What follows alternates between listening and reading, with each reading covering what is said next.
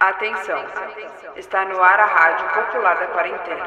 Atenção, está no ar a Rádio Popular da Quarentena. Atenção, está no ar a Rádio Popular da Quarentena. No Brasil, passamos de 5 milhões e 800 mil infectados pela Covid-19. Mais de 166 mil vítimas fatais. Na Baixada Santista, o número de infectados já passa de 65 mil e de mortes 2.294. Enquanto as médias de infecções e mortes aumentam, as prefeituras fingem que tudo está normalizando e não abrem mão do funcionamento dos comércios. Além disso, culpabilizam a população por este aumento. O Brasil só perde para os Estados Unidos em mortes pelo coronavírus. Em oito meses de pandemia, 166 mil mortos significa um verdadeiro genocídio da população. Os que mais morrem por essa doença são aqueles que nunca puderam fazer quarentena, que sempre estiveram expostos ao vírus nas ruas e nos transportes públicos por não ter condições de parar de trabalhar. Para um combate efetivo à pandemia, o governo deve manter políticas de auxílio para que todos tenham a condição de ficar em casa e fazer o isolamento. No entanto, os governos nunca estiveram preocupados de fato com a vida do povo. Como repetimos exaustivamente aqui na Rádio Popular da Quarentena, o lucro vale mais do que a vida para esses governantes. Essa semana, o presidente Jair Bolsonaro deu mais uma de suas infelizes e genocidas declarações. Comemorou a suspensão dos estudos de desenvolvimento da vacina no Instituto Butantan e disse que devemos deixar de ser um país de maricas. Além de homofóbico, o presidente debocha da pandemia e suas vítimas. Na Baixada Santista, a negligência com a população é igualmente absurda. Na Câmara de Santos, os parlamentares continuam partilhando os recursos públicos com instituições privadas. Na última sexta-feira ocorreu uma sessão onde a Câmara aprovou a disponibilização de quase um milhão de reais em fomento para entidades cujas identidades do responsável sequer é conhecida. Exigimos que haja uma justificativa para esse investimento e que o dinheiro público seja aplicado nas instituições públicas de saúde. O que vem do povo deve ser destinado para o povo. Essa situação não é novidade na Prefeitura Santista. No ano passado, os parlamentares aprovaram o valor de mais de 400 mil reais para beneficiar uma instituição privada de oftalmologia, que, de acordo com o projeto de lei, deveria efetuar atendimentos pelo SUS.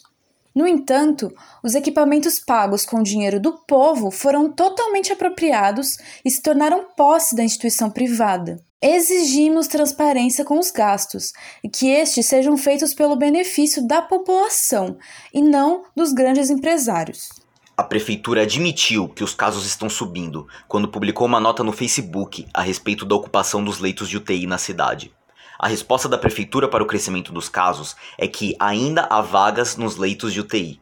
Ou seja, não propõe medidas para barrar a contaminação. Pelo contrário, nem mencionam a necessidade de isolamento social ou quarentena, pois não abrem mão dos lucros e do funcionamento pleno dos comércios. Vamos para São Vicente, onde a prefeitura de Pedro Gouveia também só governa para os ricos. E os moradores da área continental sofrem com a péssima estrutura urbana. A falta de esquemas de drenagem, assim como os esgotos entupidos, causam enchentes e muita lama pelas ruas, dificultando ainda mais o acesso dos trabalhadores e trabalhadoras à cidade. Saneamento básico de qualidade também é uma obrigação do Estado. Mas as obras de infraestrutura que têm sido feitas na região simplesmente não vão para frente. Na Avenida Campos Novos foi prometida e iniciada uma obra com custeamento de 8,7 milhões de reais para a rede de drenagem pluvial de quase 2 quilômetros. No entanto, a obra já completa um ano e ainda não entregou o resultado. Isso demonstra a má vontade da prefeitura em melhorar a vida do povo. Ainda em São Vicente, no dia 9 de novembro, aconteceu um ato em frente à prefeitura, composto pelos moradores do conjunto habitacional abandonado na área continental.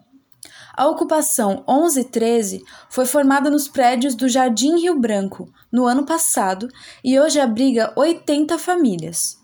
Em setembro deste ano, houve um aviso de reintegração de posse, causando desespero nos moradores da ocupação que não têm para onde ir em caso de despejo. Todo apoio aos moradores da ocupação 1113. Por fim, em Cubatão, o atual prefeito Ademário Oliveira publicou no início desse mês um decreto a respeito do retorno às atividades presenciais do funcionalismo público. Isso significa que os servidores estarão ainda mais expostos ao vírus. Além disso, o Ademário fecha os olhos para a ocupação dos leitos dos hospitais da cidade, que já completam 60% de ocupação.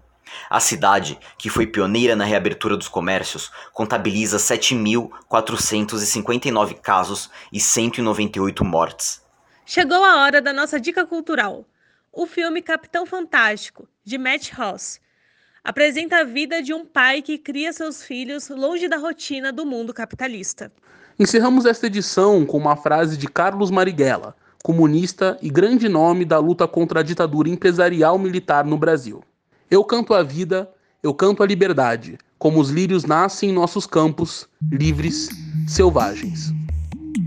Para sugestões, dúvidas ou denúncias, entre em contato pelo e-mail radiopopulardaquarentena@gmail.com.